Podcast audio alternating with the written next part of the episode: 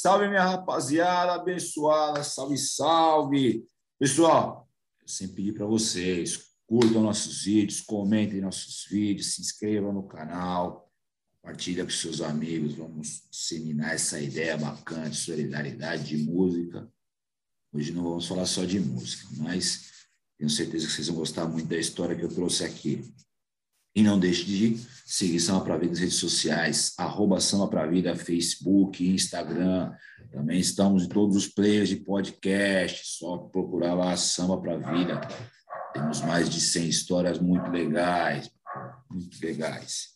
Bom, como adiantei, hoje nossa história, nosso convidado não é do samba, e não tem ligações dentro do samba, mas sem dúvida é uma história muito incrível eu tive o prazer de conhecer através lá do curso Comunicação do Ivan Moré, que já me encantei com a história desde o primeiro momento, desde a primeira fala dela, hein? E, e ao longo desse tempo aí de, de curso, a gente foi se conhecendo melhor e fiquei cada vez mais impressionado com a história dessa menina. Uma menina que sorri com os olhos. Só para a vida, tenho, tenho a satisfação e o prazer de receber aqui Teila Ribeiro. Que legal, meu. Obrigada, Vaguinho. É um prazer enorme estar aqui com você no Alô Mundo, no Samba para a Vida. É, não falaremos 100% de samba, mas falaremos da vida. É, tenho certeza que será um bate-papo agregador aí para a galera. Com certeza, não tenho a menor dúvida disso. Mas tem samba na vida de Teila, não tem? Tem, tem, ou se tem, sempre tem. Qual é a relação do samba na sua vida? Vamos, vamos começar por aí, antes de, de da gente contar um pouquinho da sua história. Cara, é, o meu tio, é, eu até já comentei isso com você, né, no WhatsApp, falei da questão do pagode, o samba e tudo mais, você, meu, é tudo a mesma coisa, tá tudo certo, somos irmãos, né? E o meu tio, ele é super pagodeiro, sambista, e acabou trazendo um pouquinho disso na minha história, né? Eu sou de 95, então ali tenho bastante um pouquinho de Zeca Pagodinho, Raça Negra, Pericão, aí agora, né, na moda mais atual, Tiaguinho. Então, amo uma tardezinha. Uh, se não me encontrar em casa e tiver a tardezinha, estou por lá, Krigor e afins. Então, o samba faz parte da minha história também, né? Pagode, até pela questão periférica, hoje eu moro aqui no Capão Redondo, então não tem como fugir disso. É, dentro da gente já nasce ouvindo algum batuquizinho, então se chamou, eu tô por dentro. ah, imagina, o, samba, você falou a questão da periferia, acho que não só o samba, né? Rap também é muito presente na periferia. E eu acho que, sobretudo, na, nas, nas periferias de Zona Leste e Zona Sul, também a, a cultura do forró, né, por conta da, de tanta imigração nordestina, também é muito presente, muito pulsante nesses ambientes. Né? Demais. Se você passar aqui na minha rua, você só vai encontrar a galera da Bahia, do Piauí, cara, assim, dominada. Você encontra mais pessoas de outros estados do que propriamente os paulistas, sabe? Então, literalmente falando, aviões do forró e entre outros tomam conta aqui, além do funk, além né, do rap, que a gente sabe que tá ali junto com o Mano Brown, então não tem como não curtir o Racionais, né? Assim como o pagode e o samba também. Mas vamos lá, vamos, vamos contar um pouquinho da história que tanto me encantou, a história de Teila Ribeiro. Como, como começar do começo. Quem é Teila Ribeiro? Como começa a história até chegar na Starts? Bom, Teila Ribeiro. Teila Ribeiro, eu tenho 26 anos, sou filha da Lindalva e do João, né? Dois duas pessoas que vieram do Jambreu de Minas Gerais, né? E acabaram saindo como diversas famílias, né? Tentar algo novo em São Paulo, é realmente fazer a vida um pouco melhor na cidade grande. Uh, meu pai conheceu minha mãe em Minas e eles vieram para São Paulo, mais especificamente para o Capão. Então, desde que eu me conheço por gente, eu moro no Capão, sou daqui, tenho muito orgulho de ser daqui. Uh, é uma das maiores periferias de São Paulo e aqui também tem coisa boa, né? E, poxa, cara, minha mãe e meu pai, eles abdicaram ali de algumas coisas, então meu pai sempre foi metalúrgico, e a minha mãe, ela era, ela era faxineira, ela abriu mão quando eu nasci para cuidar não só de mim, mas do meu irmão. Nós somos, nós temos ali cinco anos de diferença um do outro. E a minha mãe resolveu dedicar 100% à nossa educação, né? Então meu pai trabalhava fora e minha mãe, é, sem sombra de dúvidas, trabalhava dentro de casa mais ainda que meu pai, né? Porque educar dois filhos não não é fácil, ainda mais na periferia, mas enfim, agradeço a vida da minha mãe, assim, por tudo que ela fez, não só por mim, mas pelo meu irmão. E a minha mãe, como uma bela empreendedora e criativa, só não teve oportunidade de estudar, né? Se eu, eu sempre falo para os meus amigos que se minha mãe tivesse tido a oportunidade de estudar, de fazer uma graduação, uma pós, enfim, ou algo assim, elas daria show assim no mercado da economia, administrativo, financeiro e afins, uh, porque ela soube fazer algumas coisas que poucas pessoas não fazem uh, quando tem alguma oportunidade ou não tem essa oportunidade. Então, ela acabou criando. Então, uh, eu ia para a escola e minha mãe vendia cama, mesa e banho no porta-mala do carro. Então, a gente tinha um Logos e aí ela me levava para a escola e vendia cama, mesa e banho na, no porta-mala do carro. Uh, e aí começou a tomar uma grande proporção. Ela vendia ali para a diretora, para os professores, uh, para as auxiliares de limpeza da escola, coordenadores e afins. E aí um falava para o outro e acabava tomando a rua inteira assim da escola, né? Então minha mãe chegava e já a galera já atacava na, nas roupas, cama, mesa e banho e afins. E aí tomou uma proporção um pouco maior daquilo que a gente imaginava. E hoje nós temos duas garagens aqui em casa e uma delas é a loja da minha mãe, que é a Lojas Guga, que é Good Gustavo, que o nome do meu irmão é Éder Gustavo, e Gad Gabriela, porque meu nome é Teila Gabriela, então se tornou Lojas Guga. Uh, e ela tá viva até hoje. Então tem, se eu tenho 26 anos, a loja tem 26 anos. Uh, e aí minha mãe começou a trabalhar daqui de casa, cuidando de mim e do meu irmão, e também fazendo o, a, a geração de renda ali, uh, justamente por causa do meu futuro e do futuro do meu irmão. Sempre estudei escola pública, sempre amei, assim, sou um berço da educação. A minha mãe sempre pensou e, e pensa até hoje que mente vazia é oficina do diabo. Então, ela começou a ocupar bastante a minha mente, assim. Então, é, eu estudava no período integral, né, na, na escola municipal, e à tarde eu voltava e estudava em uma ONG.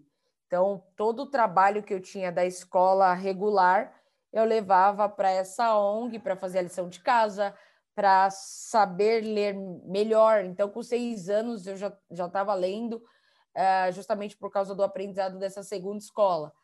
Além de ter alguns outros ensinos, como karatê, como capoeira. Então, eu já joguei capoeira, já, já fiz karatê também. Então, eu sempre, desde o início da minha vida, uh, estou dentro do esporte. Então, acho que isso é um alicerce na periferia, não só a educação, mesmo não sendo aquela Brastemp, né, sendo essa educação básica, e ruim. Infelizmente, os nossos governadores, prefeitos e afins não olham com, com tanta essência, assim, por mais que preguem isso uh, nas campanhas ali eleitorais, mas no dia a dia a gente sabe como que realmente funciona. Não tem professor, tem professor, tem aula, não tem aula, tem o ensino e não tem o ensino. Então a gente acaba aos trancos e barrancos sofrendo, mas isso nos ajuda também a criar um pouco de casca, Uh, e aí, poxa, o esporte está na minha vida desde sempre. Futebol, vôlei, handball. Então, assim, a minha mãe também sempre procurou uh, questões que não precisam de remuneração. A gente não tinha esse budget, essa grana, então a minha mãe sempre me colocou em escola pública. Uh, poxa, já fiz parte do Centro Olímpico de São Paulo, uh, que é, é 100% né, ali gratuito, e você tem desde o circo para fazer até a natação. Então, também já participei de circo. Uh, então, eu sempre tive uma infância muito acelerada, assim. Minha mãe sempre fez com que isso acontecesse da melhor forma possível. Além da integração aos idiomas. Então, eu estudava no, no CEL, na escola, que é o Centro de Estudo de Línguas. Então, eu fazia espanhol uh, no ensino uh, estadual e fazia o inglês também em uma outra instituição. Então, eu sou aquela famosa que dá sim, mesmo sem recursos, tem alguns outros recursos que não precisa de grana ali para ser investida, precisa somente de tempo e de realmente correr atrás para fazer as coisas acontecerem. Então, nunca foi de mão beijada. E aí, poxa, fiz 15 anos, né? Depois de tudo, tudo isso que eu acabei de contar. E minha mãe colocou na mesa, né? Poxa, filha, você quer uma festa de 15 anos? Quer uma joia? Ou você quer morar fora? Que era todo o mesmo valor. Antes da viagem, você me traz aí uma, uma, eu já dei spoiler pessoal, mas antes de, desse presente de 15 anos, você me traz uma reflexão que é muito importante, que a gente tem feito bastante aqui. É, a importância do esporte na educação básica. É, e você consolida o que a gente pensa aqui. É, quando você inclui a criança dentro do esporte nas primeiras infâncias, a chance dela ter um caminho ir para o caminho errado, drogas, é, roubo, bandidagem, ela é reduzida, ela é muito reduzida, porque ela está ela tá ocupada, como sua mãe bem diz, mente vazia, oficina do diabo. Então, quando você inclui o esporte dentro da, da criança, é, dentro da vida da criança, você ocupa a mente dela. E, e sem contar, e aí já, já fica a pergunta, como que o esporte te ajudou nas outras disciplinas. Mas tem a outra reflexão, que quando você inclui uma criança dentro do esporte desde cedo, não necessariamente ela vai ser um atleta de alto rendimento, mas que possibilita ela a melhorar e aperfeiçoar todos os outros ensinos. Aí eu te pergunto, como que o esporte te ajudou dentro das outras disciplinas lá no começo? Cara, é, nossa, você tocou em um assunto que eu amo mesmo, porque eu até fiz um post esses dias no Instagram que o esporte salva, né? E salva mesmo. E eu sou uma prova viva disso. Porque por mais que eu estudasse em, duas escolas e afins, é, essa questão do esporte é uma experiência, é algo que você, é inexplicável, mesmo assim é uma sede de querer fazer as coisas, sabe? De estar com outras pessoas. E o que isso me ajudou uh, desde sempre, não só a ocupação ali do tempo, mas em trabalhar em equipe. Então, no handball, você tem que passar a bola, meu, de um lado para o outro para tentar alguma brecha e fazer ali a, a marcação, né, do ponto. Então, assim, você sabe que não é só você. Você precisa de outras pessoas capazes para realmente fazer as coisas acontecerem. E isso, é, a, a, eu não tinha dimensão que isso era tão importante, porque na época, poxa, você é criança, você não, não imagina que isso vai ter um potencial bizarro uh, quando você se torna adulta, né? Então você joga por jogar, por brincar, por fazer ponto, por estar ali com os teus amigos. E quando a gente traz essa correlação para o âmbito profissional e adulto, é, e isso é um reflexo meu, e até na Start a galera fala isso, eu não sei trabalhar sozinha. Eu não consigo. Fala, Teila, tem um projeto para entregar. Poxa, eu vou entregar com pessoas? Se sim, eu estou dentro, se não, estou fora. Eu não consigo trabalhar sem ser com o time, em prol do time, para o time, sabe? E isso eu consigo olhar para trás e ver aonde eu consegui tirar isso, que é do esporte. Então, no futebol, poxa, eu joguei no Centro Olímpico, no futebol, no Sub-15, é, e é com time. É, não adianta é, uma pessoa ser muito boa na lateral, ou outro ser um bom atacante, fazer gols ali, a zaga toda aberta. Então, não dá. Você precisa ter um time redondo, é, literalmente todos em um só propósito, em um só objetivo. Então, além do time, a questão da resiliência e determinação. Então, eu sou uma pessoa, eu acho, desde sempre, é muito ruim falar da gente, né? Mas, assim, é, com bastante determinação. As coisas nunca foram fáceis, né? E essa questão do esporte, de, poxa, perdi um jogo, mas tem outro. É um campeonato, né? São milhares de rodadas. Então, a tua vida não é definida em um jogo só. A tua vida é definida pela tua construção, pela tua evolução. Então, precisa de um jogo, putz, deu empate, não tem problema, vamos para os próximos. Treina, treina, treina e vai para o próximo jogo, até fazer o gol e ganhar, e ganhar esse jogo. Então, assim, é, a minha determinação em querer dar certo, em fazer dar certo e em dar orgulho para minha mãe e para o meu pai, ela veio exatamente dessa determinação que o esporte traz, sabe? Então isso me ajudou e me ajuda. Eu ainda faço natação, eu ainda jogo futebol, eu faço ali qualquer coisa, qualquer coisa, vôlei. Então, se a galera me chama para fazer qualquer tipo de atividade física, esporte e afins, eu sou a primeira a falar, tô dentro. Quando que é, qual horário e só me chamar que eu vou, sabe? Então, porque realmente faz sentido para minha história, assim. O esporte, assim como a cultura também. A gente defende muito essa bandeira aqui da do esporte, da cultura, está inserido dentro das escolas, mas das primeiras escolas mesmo, para pegar a criança lá com dois, três anos e construir, fazer essa construção da vida desse cidadão através com, com através não, mas com o esporte e a cultura incluído, que trazendo agora para o nosso lado, se você coloca uma aula de música, por exemplo, dentro das, das escolas desde o seu início, a chance dessa criança ir mal em matemática é muito pequena, porque música é matemática pura. É, a velocidade de raciocínio aumenta, é, a, como que eu posso dizer, a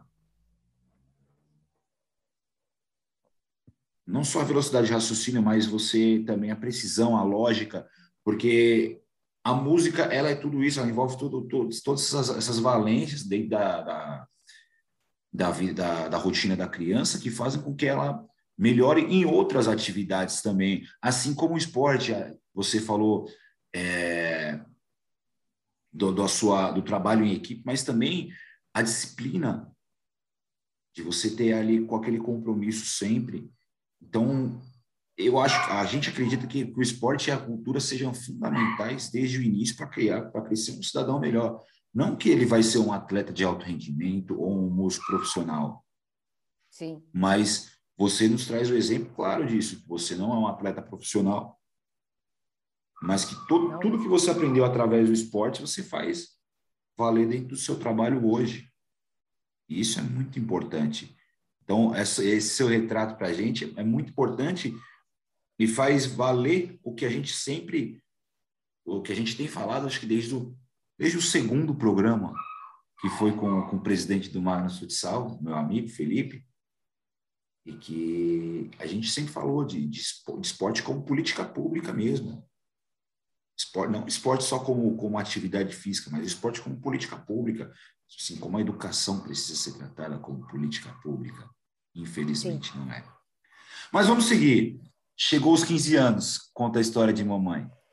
Chegou os 15 anos ali, né? E a galera, na minha época, eu não, eu não sei se isso ainda continua tendência ou se é cringe.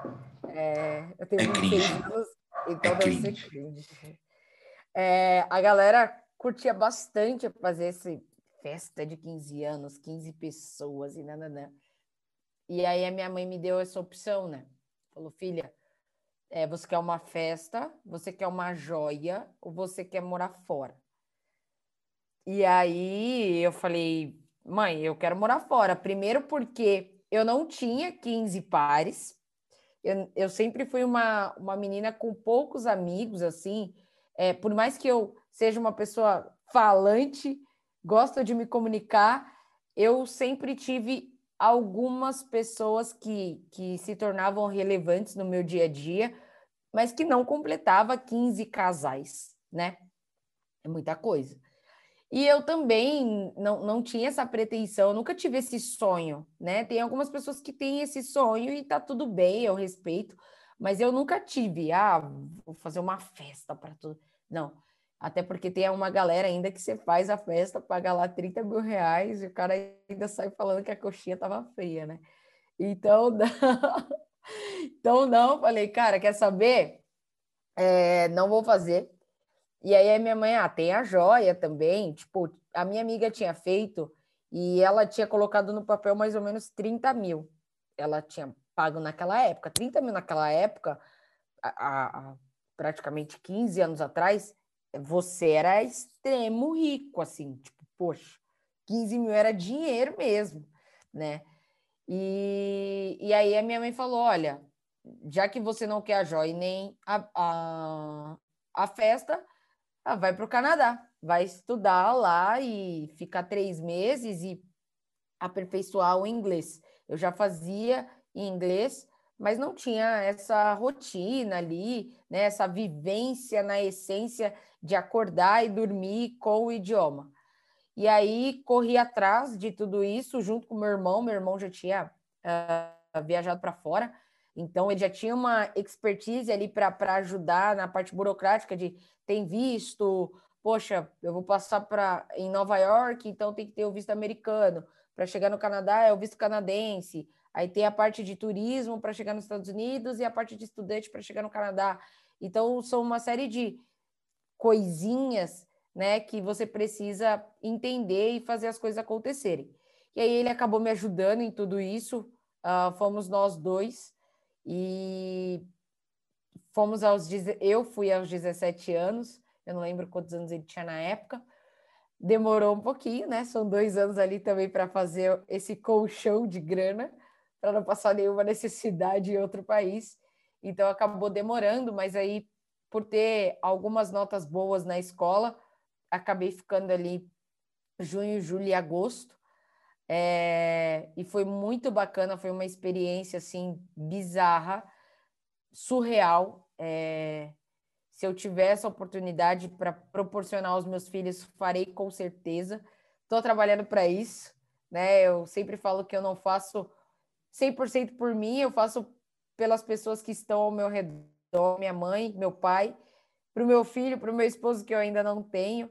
Então, milimetricamente, tudo aquilo que eu me disponho a fazer é pensando em algo no futuro que com certeza não vai depender 100% de mim, o resultado será refletido neles, assim. Então, cara, foi uma experiência surreal mesmo, assim, e eu nunca imaginei de sair do Capão diretamente para o mundo, né? É, isso é algo e um motivo de muito orgulho mesmo, assim, tenho que agradecer minha mãe e meu pai por, por terem se esforçado. É, minha mãe não tem ensino superior completo, nem meu pai, então, vieram do Jambreu de Minas Gerais, até hoje falam errado e está tudo bem também, mas eles sempre tiveram a gana de trabalhar, né, de vencer e de ajudar não só a mim, mas o meu irmão também, naquilo que a gente tinha vontade de fazer. Se fosse para o bem, aí que eles faziam mesmo e abdicariam o tempo deles para proporcionar uh, esse momento para mim e para o meu irmão. Então, eu sou inteiramente grata porque hoje eu ainda colho frutos disso, né?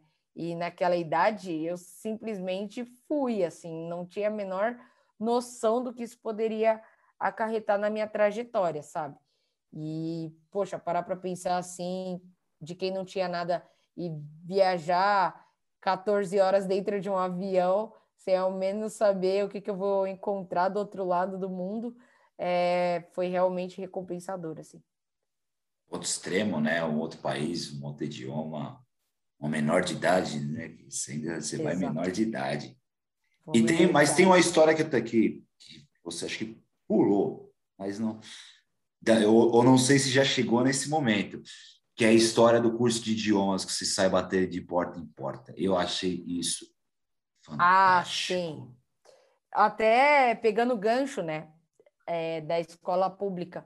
Cara, eu sou, eu amo essa questão do estudo. É, eu sou fruto do estudo mesmo e do estudo público e que é difícil. Poxa, tem muita aula vaga. É, o meu segundo ano do ensino médio eu fiquei ali tipo quase um ano sem aula de português, sim, tipo, porque a professora resolveu sair da escola e não tinha como colocar um substituto, sabe? Então essa mesma escola, ela tem o centro de línguas, onde eu fiz espanhol durante três anos, e a professora precisava encher a turma é, justamente para ela conseguir trabalhar, porque senão não faria sentido ela dar aula. E aí ela deu um desafio, não só para mim, mas para a turma inteira, de pessoal, ó, todos aqui são de escola estadual, o critério é: as pessoas precisam ser de escola estadual, elas precisam fazer o cadastro, vir às aulas e ainda o Estado ajudava no ir e vir, que era o Vale Transporte. A única coisa que você precisaria encontrar é uma pessoa disposta a fazer o curso de espanhol. Tá bom? Falei, eu é fácil, tá dando tudo de graça, tá tudo bem, eu vou encontrar essas pessoas. E aí eu tinha umas 10 amigas assim que eu conversava. Falei, pessoal, bora fazer. Poxa, somos 10 meninas, já dá quase ali um terço da turma. Meu, vamos, vamos fazer. Beleza, todo mundo se cadastrou. Aí cheguei na rua de casa, falei, meu, quer saber? A maioria da galera do, que, que, que faz o ensino médio aqui na periferia faz em escola estadual, porque a municipal ela vai até a, a, oitava série, que eu acho que é o nono ano agora, algumas coisas, as regras, as regras mudaram, é, mas na época era a oitava série, e aí saía do ensino municipal e ia para a escola estadual, que era ali o ensino médio. Falei, super fácil, tem uma galera na rua que está no ensino médio, tem a mesma idade que a minha e, e está na escola estadual. Bati de porta em porta na minha rua de cima, na rua de baixo, falando do curso, falando tudo isso que eu estou conversando contigo agora. Eu recebi todos, todos, quase unânime, não. Só teve uma menina que fez, que é a Patrícia, que aceitou e concluiu ali os três anos do, do, do ensino ali, do, do curso de, de espanhol, e não era somente o espanhol. Você pediu, você poderia optar ou pelo inglês ou pelo espanhol e pelo francês. Então, assim, poxa, é literalmente uma cartela de idiomas para você optar, fazer durante três anos ali. E por serem poucas pessoas que aceitavam fazer isso depois do ensino regular, é, era quase uma aula particular, né? A professora sentava ali, falava com você, e desde o momento que você entrava na sala já era ali 100% em espanhol, pelo menos a, a minha, porque eu, eu, optei por fazer o espanhol. Então, era literalmente essa vivência que a gente precisava. E, pela minha surpresa, uma pessoa de, poxa, eu falei com mais de 10 pessoas, aceitou fazer ali. E aí, anos depois, né, porque ninguém enxerga isso naquele mesmo ano, nem nos três anos, algumas pessoas, pô, Taylor, perdi uma oportunidade de emprego porque precisava do espanhol, cara. E eu saí lá do curso que você me indicou, nem fui para o curso que você me indicou. Eu é que bacana, né? Então, assim, poxa, tem algumas oportunidades que passam na nossa vida e a gente acaba dando não é, de forma prematura, sem saber minimamente a consequência. E aí eu fico realmente pé da vida quando alguém fala ah, na periferia não tem oportunidade, ninguém dá oportunidade para gente, não sei o que, poxa, dá. O pior ou o melhor é que dá. E aí as pessoas, quando alguém bate na porta, rejeitam, sabe? É difícil, é desafiador, você tem que correr atrás, é, é, é bem mais trabalhoso e estressante, mas uma oportunidade às vezes é rejeitada por minimamente você ter outras prioridades, sabe? Então, assim, fiquei triste na época, mas hoje é, segue o baile e algumas pessoas acabam falando isso para mim, né? Leila, você falou que seus pais são mineiros, mas então. eles são de origem indígena, preta? Preta, preta, 100%. Então você, aí você me traz um outro reflexo, né? Você, aqui a gente, antes da gente começar a entrar lá para a sua carreira profissional pós-experiência canadense. Você é uma menina preta periférica. É o retrato do, do, do, preconceito na sociedade de forma geral. Ainda mais aqui em São Paulo, que a gente, a gente vive numa sociedade muito hipócrita aqui em São Paulo. Muito. E você sair do Capão e andar um, subir um pouquinho, a gente vai cair na religião do Morumbi, Jardins. É, você não vai arrumar um emprego tão fácil mostrando seu currículo lá com o CEP do Capão. Então, tudo isso só faz valer cada vez mais que a educação resolve. Só que a educação é um projeto a longo prazo. E você mostra aqui para gente que todas as reflexões, todos os, tudo o que você empreendeu enquanto estudante, que lá atrás essas reflexões não existiam. Lógico, você é uma criança, um adolescente que está se formando como cidadã, mas que hoje você consegue enxergar que tudo é a longo prazo. Todos os resultados, quando você investe em educação, são a longo prazo. E Sim, exatamente. Eu acho que talvez por isso que, que não seja interessante investir em educação no Brasil. É, porque demora. Demora mesmo, assim. É... Eu gosto demais em falar da, da minha segunda escola, que na época eu fazia, e eu fui a única menina a entrar nessa escola, nessa segunda escola, que lá no início era Reino do Carinho, depois se tornou Provisão, depois se tornou Crescer, que é de crescer mesmo, sabe? De, de crescer na vida, literalmente. E eu era a única menina que foi de seis, dos seis anos de idade até os 15. E quando chegou aos 15 anos, assim, eu falei, meu, eu vou sair daqui, eu vou para onde? Porque isso gerou um costume em mim de sair da escola regular e ir para lá todos os dias. Então, para você ter uma noção, a... era 100% através dos patrocinadores. Então, eu fui conhecer Copenhagen através deles porque os patrocinadores davam Copenhagen para os alunos. Então, nos finais das aulas, a, a gente ganhava e, poxa, meu Deus, aquele chocolate, sabe? A gente estava acostumado a comer aquele guarda-chuvinha, sabe? Assim, então, poxa, Copenhagen, assim. Então, eu nem tinha dimensão do que, que era Copenhagen. Os melhores alunos, uh, no final do ano, ganhava é, presentes desses, desses executivos. Então, eram executivos que adotavam essas crianças e davam roupas, uh, bonecas. O meu sonho era ter uma Barbie. E aí eu escrevi no início do ano uma cartinha para esse executivo, falando que eu queria uma Barbie no final do ano, sabe? Se eu cumprisse ali tudo que tinha para cumprir de uma criança educada, respeitosa, carismática e afins. E aí, no final do ano, eu ganhei roupa da Malve, Pampili, uh, junto com, com a minha Barbie. A Barbie tá lá em cima até hoje, ela acende a luzinha, tá? Tá numa. tá literalmente ainda na caixa, porque eu quero mostrar para minha filha, para o meu filho, literalmente contar essa história e falar, dá, sabe? É, meu sonho era ter uma Barbie. Eu nunca tive uma Barbie. E assim, eles me proporcionaram isso.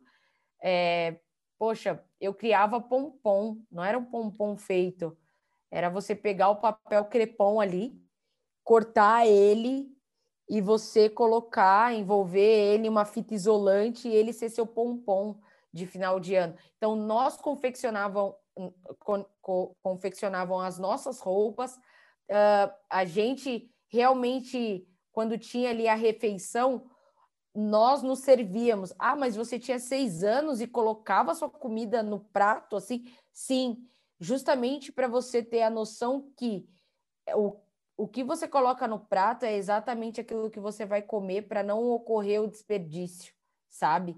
Então, assim, e a gente lavava o nosso próprio prato. Então, eu não tinha educação somente na minha casa. Eu tinha educação na escola também, literalmente a educação. E aí tem aquela galera que fala: ah, educação não se dá na escola, educação é em casa, a mãe e o pai que tem que dar educação. Se você tem pessoas aptas a realmente transcender o conhecimento, você consegue ser educado não somente em casa, mas você consegue ser educado também na escola. Então, assim, eu sei o tanto que eu consigo colocar no prato, porque a escola me ensinou que eu não posso colocar mais devido ao desperdício.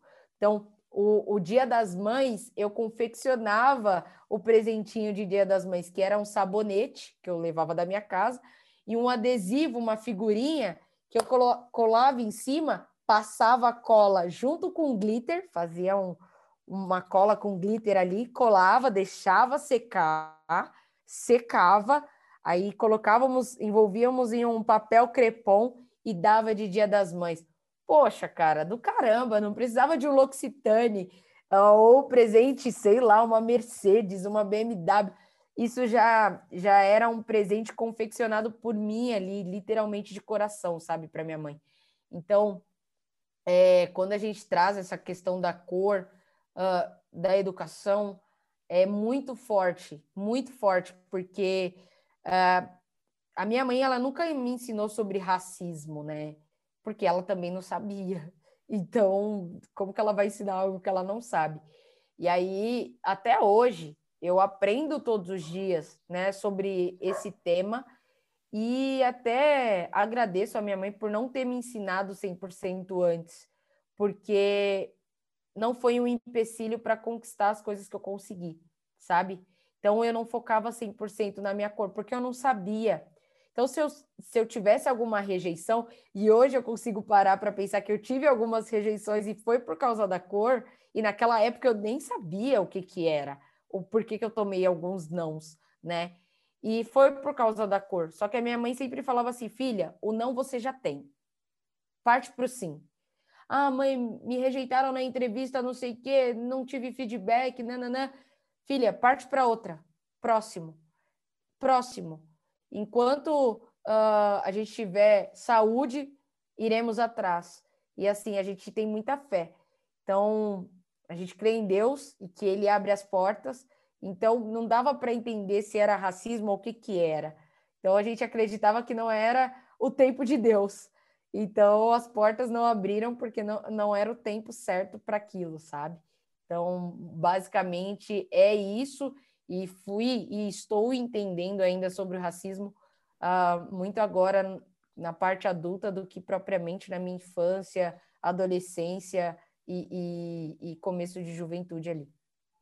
Os nossos pais, a geração dos nossos pais, nunca foram ensinados sobre racismo, porque talvez também não, não, não fosse interessante que, que fosse ensinado sobre isso na época deles, porque a gente vive num país escravagista até hoje, de certa, de certa maneira, né? Porque quando Princesa Isabel supostamente abole a escravatura, ela assina um papel, mas não dá condição nenhuma para o preto se, se sustentar, se manter, correr atrás de um emprego. Naquela época, as pessoas eram extremamente racistas, eram uma, uma ou outra pessoa, um ou outro ser humano que se compadecia com, aquela, com aquelas histórias e que davam oportunidades, mas a sua grande maioria não. Então, é uma sociedade que a gente vive até hoje, isso daí. E, e aí é outro, outra menção que a gente faz. Quando você se iguala, iguala à educação pela educação, as bases, quando essa base é igualada, a as chances de de crescimento profissionais lá na ponta serem melhores, serem praticamente niveladas, é muito maior. Então, não adianta é, só querer dar as oportunidades quando a pessoa já é mais jovem, já está com, com os pensamentos formados. não vai acontecer muita coisa assim, a minha, minha forma, minha maneira de ver, né? Porque... Mas eu concordo. É tudo, é tudo pelas bases, né, Taylor? É. Eu acho que a base, a base, um idioma, por exemplo, eu faço curso de inglês também, pô, eu pasto pra caramba, porque é como se eu estivesse aprendendo a falar do zero. Agora, se você ensina uma criança desde, as, primeiras 4, 5 anos de idade começa já a fazer inglês, é, estudar um outro idioma, não só o inglês, é, a chance dela crescer falando dois idiomas é muito maior do que a minha. Com certeza.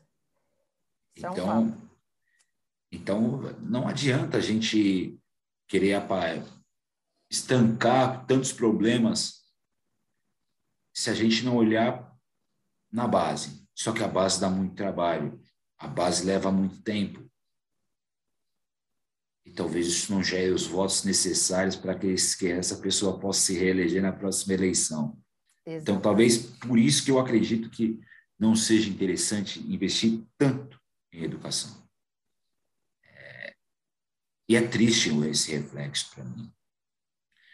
Mas você passou a sua infância e adolescência entrou no mercado profissional.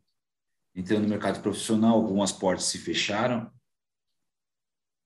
mas continuou. Como é que é a trajetória até chegar na Startse e quem é a Startse? Bom, eu entrei ah, aos, aos 18 anos, eu entrei pra, na faculdade, né? Então, assim, a minha mãe mais uma vez enfatizou mente vazia, oficina do diabo.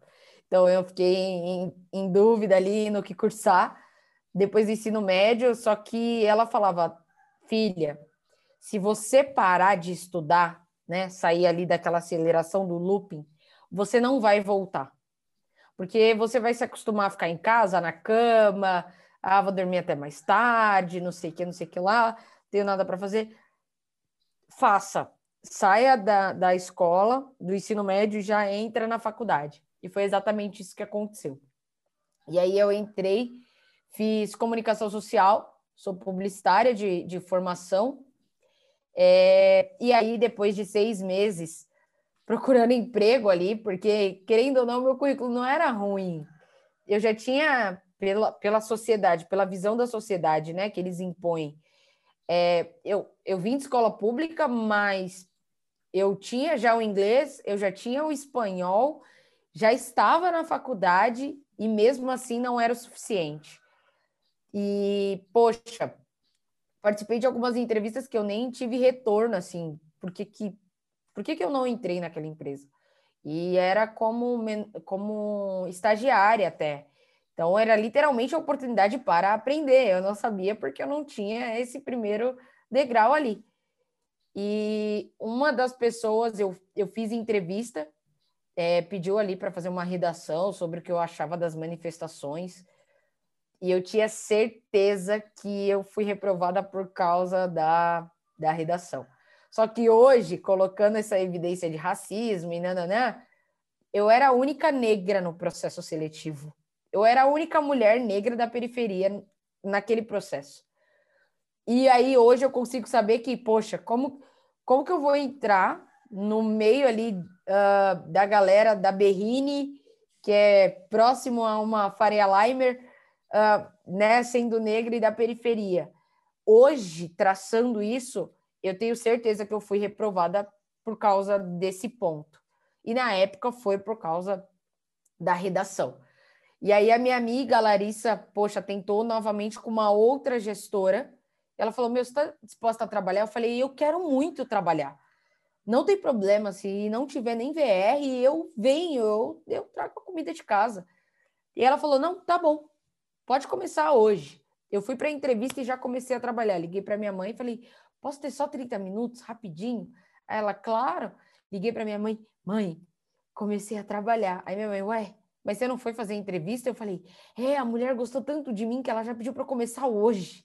E então eu já comecei. E aí, assim, eu só queria trabalhar, sabe? Eu, eu só queria ter um emprego. E ajudar a minha mãe na faculdade, porque todo... A, a minha mãe, ela tinha uma perspectiva. Eu vou colocar minha filha em escola pública para quando ela entrar na faculdade, eu pagar a faculdade, né? E ela ter um ensino muito melhor na faculdade. Era é, essa a perspectiva dela.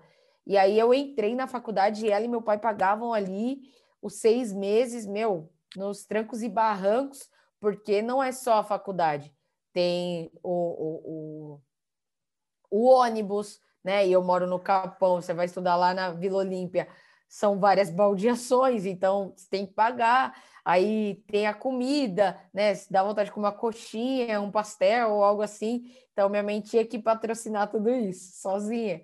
Então, é, a, a, grosso modo, não era tão fácil assim ter esse dinheiro 100% à vista para desembolsar todos os dias.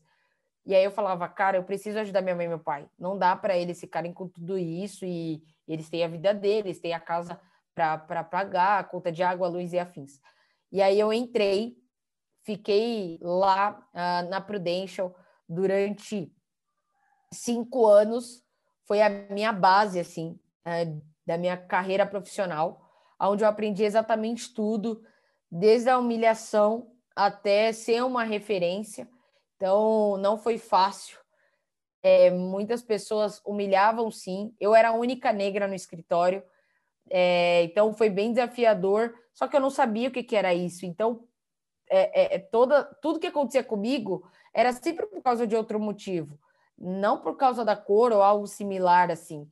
Então eu falava, cara, eu acho que isso faz parte do processo, eu tenho que aprender e tenho que continuar.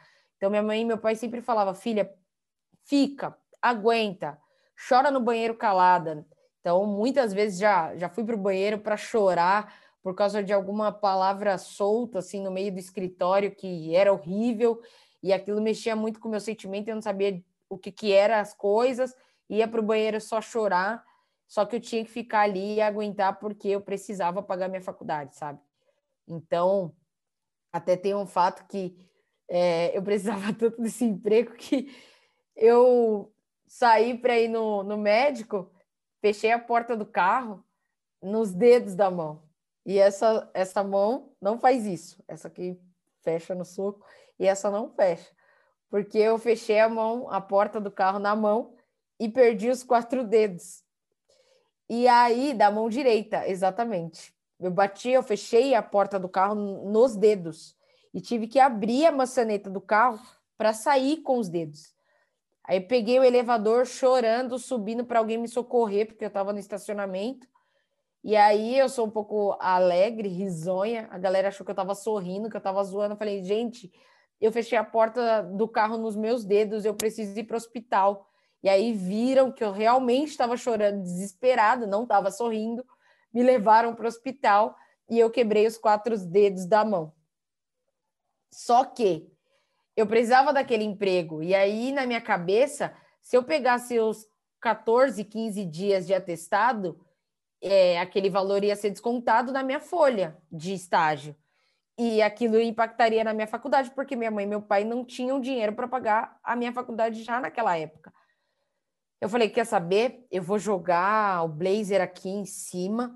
Joguei o blazer em cima do braço. Eu tinha um carro que minha mãe tinha me dado de presente para ir trabalhar. E fui trabalhar com a mão esquerda, 100% com a mão esquerda. Dirigia com a mão esquerda e o blazer em cima do braço. Caso a CT me parasse ou o policial me parasse, eles não veriam que eu estava ali toda de gesso. E aí aprendi a escrever com a mão esquerda. Trabalhei os 15 dias com a mão esquerda, escrevendo com a mão esquerda, fazendo tudo com a mão esquerda. E aí voltei no hospital na emergência. Falei que tinha uma viagem para o Rio de Janeiro para tirarem aquilo de mim, que já estava super bom, já estava sentindo minha mão e tudo mais. E aí o médico, não, tudo bem, só se você me prometer que você vai fazer fisioterapia. Eu falei, doutor, tá prometido. Eu vou fazer a fisioterapia, só me encaminhe aqui. Ele fez o um encaminhamento, tirou. Quem disse que eu fui para fisioterapia? Porque eu não podia deixar de trabalhar, senão eu não teria o dinheiro para pagar minha faculdade. Então eu não parava as coisas.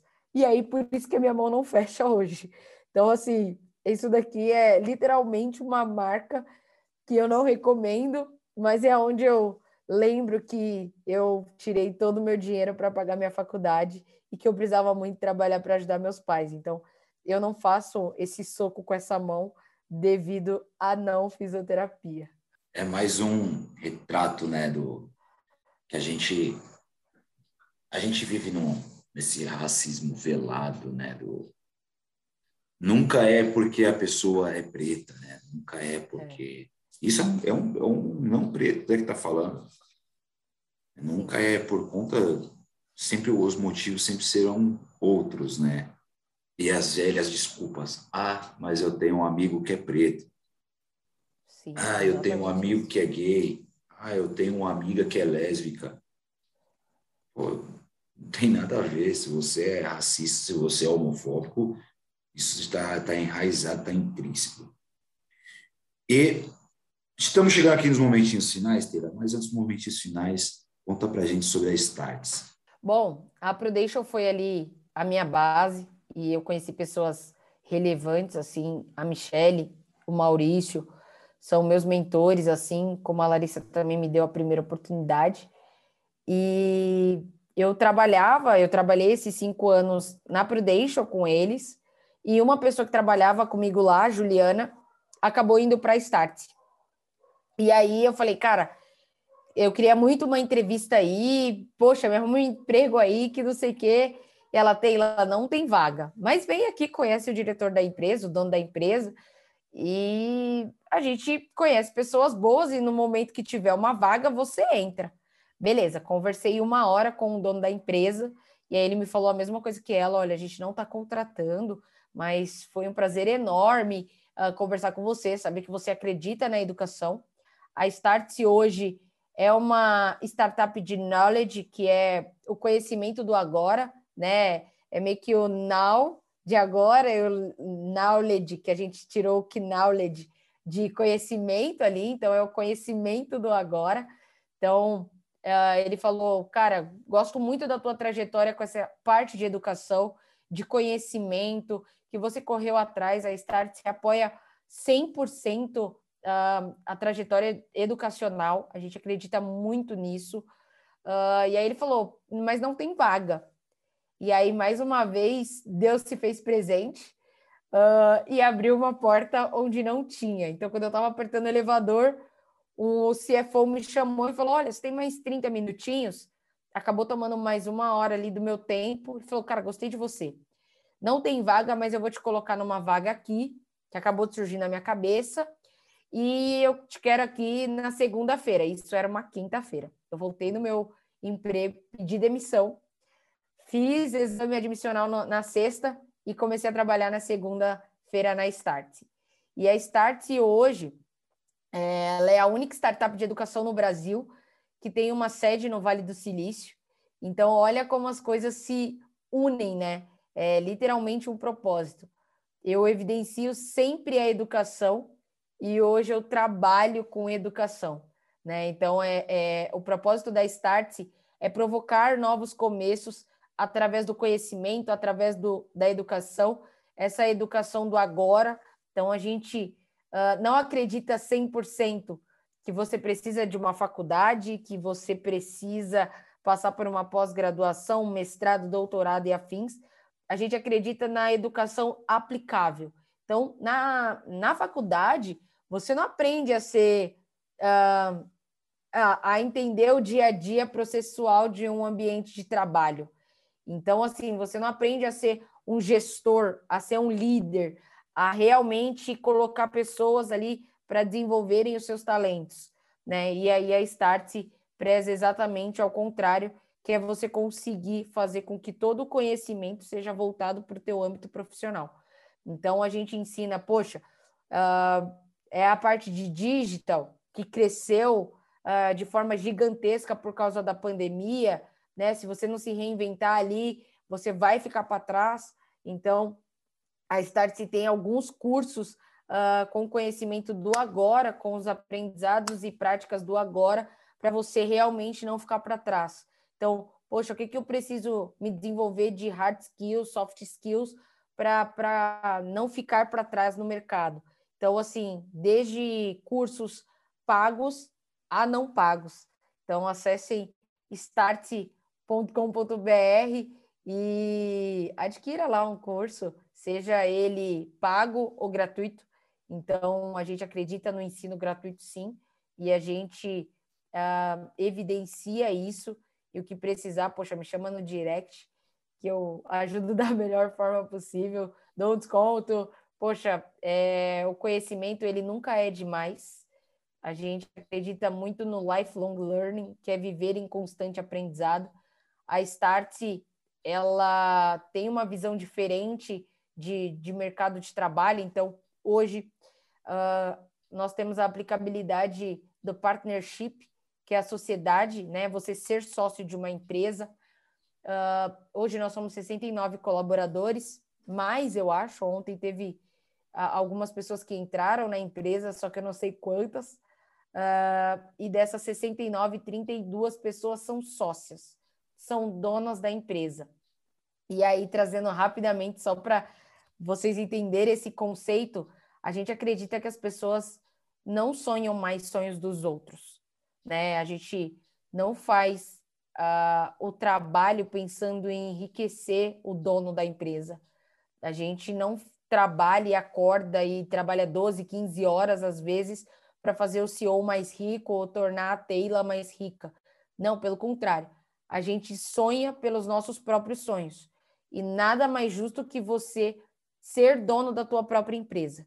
Então, assim, eu não acordo cedo para trabalhar na empresa do outro, eu trabalho na minha própria empresa.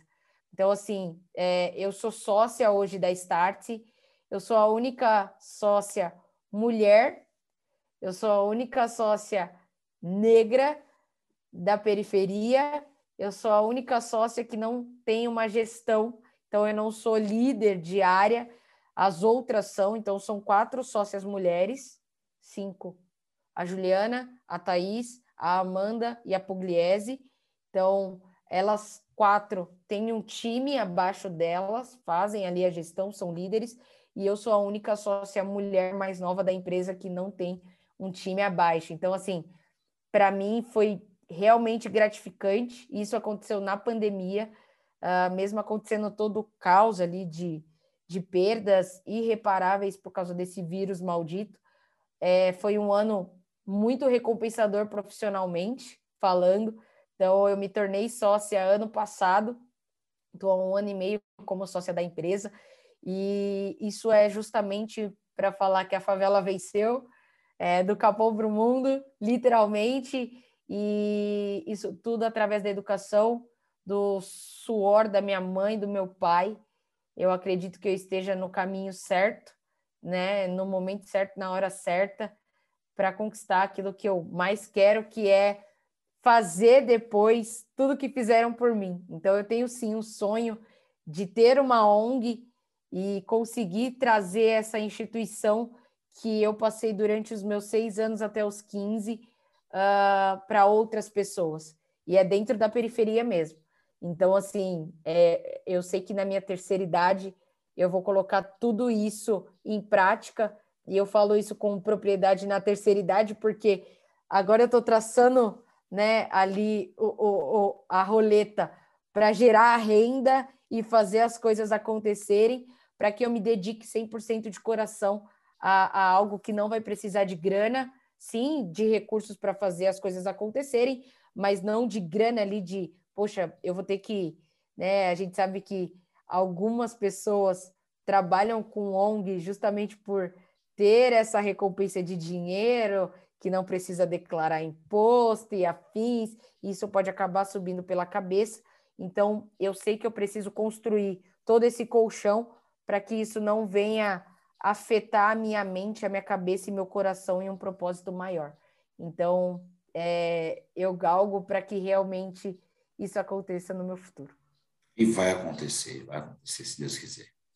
Vai. E lá, o papo foi maravilhoso, mas infelizmente estamos chegando aqui nos momentos finais. Massa. Mas meu convidado não se despede tão fácil assim de mim, não. aqui no Alô Mundo, os nossos momentos finais são divididos em três etapas. Primeira delas, Tela Ribeiro. Se você tivesse o poder da caneta, que música que você gostaria de ter escrito? Música. O show tem que continuar. E é do Mestre Arlindo Cruz. Cruz. Arlindo Cruz, Os Carlos da Vida e Sombrinha. Exato. Rio de Ferro. Exatamente. Continuar é um hino para a gente, quanto sambistas, né? E o show há de continuar. Sempre. Segundo momento, Teila Ribeiro, qual o recado que se daria para o mundo? Para o mundo. Nunca desista dos teus sonhos. Acredite sempre, seja da classe mais baixa, seja da classe média, seja da classe alta, por alguns benefícios que a vida te deu, mas nunca deixe de sonhar, porque o sonho é aquilo que nos move diariamente, constantemente. Então, tenha um propósito definido uh, e o céu é o limite, literalmente. Então, é, eu acredito muito que as pessoas que sonham, elas são fantásticas. Desde aquele sonho que você fala assim, ah, mas eu nunca vou conseguir realizar. Mas você sonhou. Sonhar é de graça. E realizar só precisa ter seu esforço para as coisas acontecerem. Então, nunca deixe de sonhar. Uau, amém. Por fim, os meus agradecimentos. Teila, é, quando eu trouxe, eu fiz o convite para você, eu já tinha em mente mais ou menos o que, que eu iria escutar e de que forma eu iria escutar. Mas a cada vez, desde aquele primeiro podcast que você participou, podcast não, daquela entrevista que você participou pelo Instagram, que você mandou o link, eu já fiquei impressionado com a sua história.